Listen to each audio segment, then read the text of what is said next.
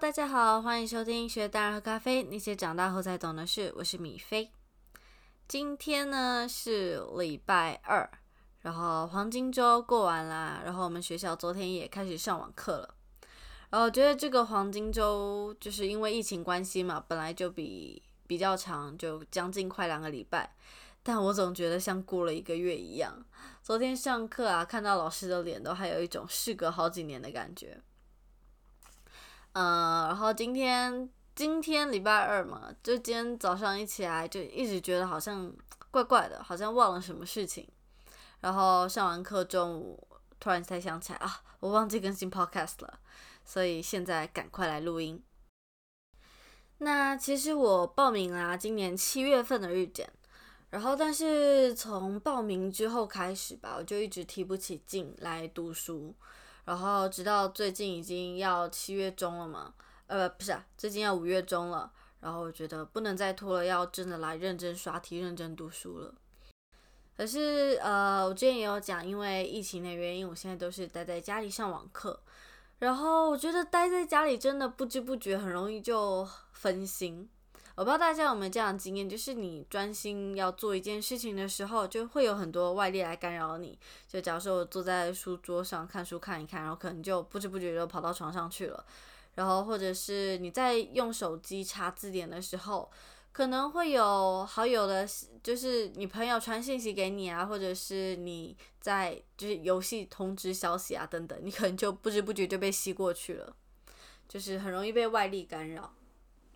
然后，因为我觉得，呃，我想要改善这个问题嘛，然后所以我就上网啊，看了很多自律的方法、自律的建议啊等等之类的。然后这边也看了一些 apps，然后我觉得蛮特别的，想要来跟大家分享一下。那首先呢，第一个想要跟大家分享的 app 叫 Flora。嗯，Flora 它的性质就是一个种树的 app。就是你设定一段时间，然后你开始专注的时候，它就会种下一颗种子。然后你成功专注了的话，你就可能会种出花、树啊，甚至水果之类等等的。但是如果你没有，你失败或者是你取消的话，你就等于杀死了那棵树。嗯，它就会显示在一个，如果你有加好友的话，它就会显示在你的空间里面。然后它还有一个蛮特别的是，它可以定价格，就是如果就你假如说我今天定一百块钱好了，然后我设定专注的时间是三十分钟，我如果失败的话呢，它就会把那一百块钱拿走，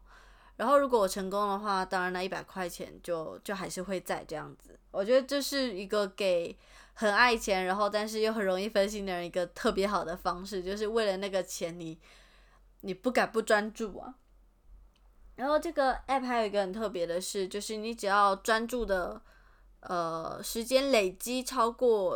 呃多少个小时之后呢，它就会真的种一棵树下去。呃，现它它当然是有一个 plan，就是有那种基本啊、标准啊、尊荣，然后就是时间越短，然后你就可以种一棵树这种感觉。然后好像。苹呃，好像还有另一个 app 很像，叫做 Forest，然后那个好像是一个要付费的 app，我就没有去看。但我觉得就这个 Flora 还蛮特别的，然后分享给你们。然后第二个呢，是我在呃小红书看到的，叫番茄 To Do。呃，番茄 To Do 它基本上就是你把它可以养成一个习惯，然后它它有。好几种，一个是目标，一个是养习惯，然后一个就是普通的番茄钟这样子。然后我目前在使用的是养习惯跟定目标。呃，定目标就是假如说我要读日语，一天要读，呃，我总数想要读二十五个小时好了，我就设定说我想读二十五个小，我要在几号之前，然后读二十个二十五个小时，然后它就会。每一次要读的时候，就是按着番茄钟，它就会开始帮你计时，然后看你到最后有没有达成这个目标。然后它还有一个养习惯，养习惯就是你可以设定你每天、每周或每月，然后要完成多少，就是你可以设定量或者是次这样子。然后呃，就习惯打卡这样子。然后它其实蛮特别的是，它可以分析的比较彻底一点，就是关于呃，你有你在用你用手机的时间，然后或者是呃，它也有跟 Flora 类似的功能，就是如果你在开启专注模式的时候，你如果跳出去了，你就算失败了这样子。这个是跟 Flora 也有异曲同工之妙的感觉啦。再来呢，第三个想要跟大家来分享的这个 app 叫 Co Study，呃，我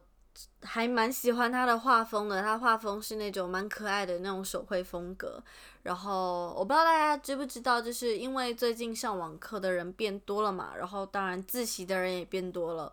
然后很多人会开 Zoom 啊，或者是开呃 Meeting 这种就是可以视讯的 app，然后大家一起安静的自习这样子。然后，但是我觉得，呃，如果你比较在意，你不想要被拍到视讯的话，就是这不一定是最好的方法。然后，这个 Co Study 它就是有一点类似那种虚拟的网上自习室的感觉。然后，它也有很多功能，就刚刚有讲过，它画风很可爱嘛。然后，你可以创造自己的虚拟人物。然后，它，呃，它是。一个大陆的 app 啦，但是你在台湾也可以搜得到。它里面有很多栋不同的楼，就像小学、初中部啊、高中、大学、在职、综合什么之类等等的都有。然后你进去的话，就是你可以自己找一个座位，然后也像 Flora 跟呃，就反正你也可以设定一个计时器，然后测就是让你专注的学习这样子。它也有一个轻度跟深度模式，轻度就是你开始了，然后如果你还是需要用到手机其他 app 的话，你还是可以跳出去，然后就是，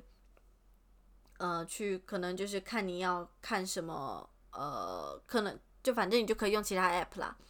然后深度模式的话呢，就是你必须停留在那个页面，你不可以跳出去用任何其他的东西。如果你跳出去，你就算失败了，重新来这样子。呃，我觉得这个跟 Flora 跟其他东西不太一样的是，它是真的同时有很多人跟你一起在学，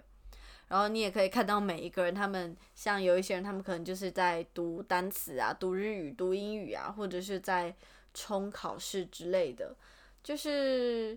还蛮特别的，我觉得。它甚至还有一个就是叫梦圆楼的云梦楼，讲错，叫云梦楼的地方，就是里面你可以睡觉。就它是设定一个你睡觉时间起来的时间，然后呃时间到了它会叫你起来，就是算闹钟啦。然后它有一个日记功能，就是测你每一天呃读了什么，读了多久，然后干嘛，就就反正你的。每天读的东西，它都会记录起来，然后你也可以设置你的代办事项，就可以制定每一天的计划。每就是它好像最高是到年份吧，这样子你可以这样去设定。然后还有很多很详细的功能，大家可以自己去下载看。我觉得这是几个我觉得蛮特别的。其实我从以前高中的时候开始吧，我就会去网上找那种。自律啊，干嘛的 app？然后我发现，在就是找这些东西，就是其实是有一个进化的。就是你在高中啊，就是爱玩的时候啊，你会拼命下载很多游戏。然后，但是到后期，你可能需要考试，你可能需要去考英检啊之类的时候，你就会开始下载呃那些帮忙背单字啊、背单词的那种 app。然后后来呢？来日本之后，刚开始是就是下载就是日语有关的 app 嘛，然后到后来就是再靠，嗯，在在就一个人出来住之后，就会特别关注一些能帮你规划生活的 app，就比如说就是天气预报啊，或者是呃行事历啊、to do list 啊之类等等，你就会开始下载这一些好像能帮你规划生活的 app。然后我不知道大家有没有注意过，就是你打开苹果的 App Store，它游戏是单独放一个栏位的。然后，呃，大家平常是去怎么选游戏的呢？是我个人啊，我有时候会去排行榜看那个免费排行。然后刚开始我都觉得，诶，有一些排行靠前的游戏真的还蛮不错的。但最近就是有一点一言难尽，因为我发现最近排行榜靠前的都是那种打广告打很凶的，要不然就是呃那些很那些比较小的游戏。其实我还蛮喜欢玩小游戏的，但是我最近很讨厌玩小游戏，因为广告真的太多了。就那个广告啊，并不是说你死了或者是你怎么样，然后呃你你想复活拿道具，然后才点的那个广告。那个广告是你这个结束，呃不是你这游戏这一局一结束，它就马上跳出来，然后跳出来的还不是那一种一出来你就可以马上按叉叉关掉的那一种。是那种出来，然后你要它是一个影片嘛，然后你要看至少五秒，你才可以那个它的那个关闭的按钮才会出现，你才可以把它关掉。然后就觉得，呃，刚开始几关就觉得还好，但你后来玩到顺手了，你就会真的觉得很心累，就是可不可以不要再给我广告了？所以我最近也越来越少玩手机上的游戏了。啊，我觉得真的好可惜哦，有些游戏真的很好玩的说。嗯，这个礼拜还有什么事啊？好像就没有了，因为完全忘记要录 podcast 了，也突然想不起来有什么可以再跟大家分享的了。嗯，哇，今天还蛮短的，要不然先这样子好了，下次有什么呃比较好玩有趣的东西再跟大家分享长一点。那今天就先这样喽，大家拜拜。